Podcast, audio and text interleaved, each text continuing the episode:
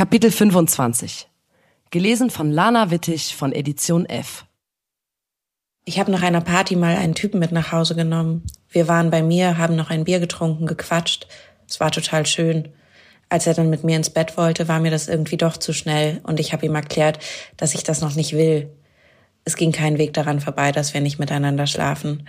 Also habe ich es über mich ergehen lassen.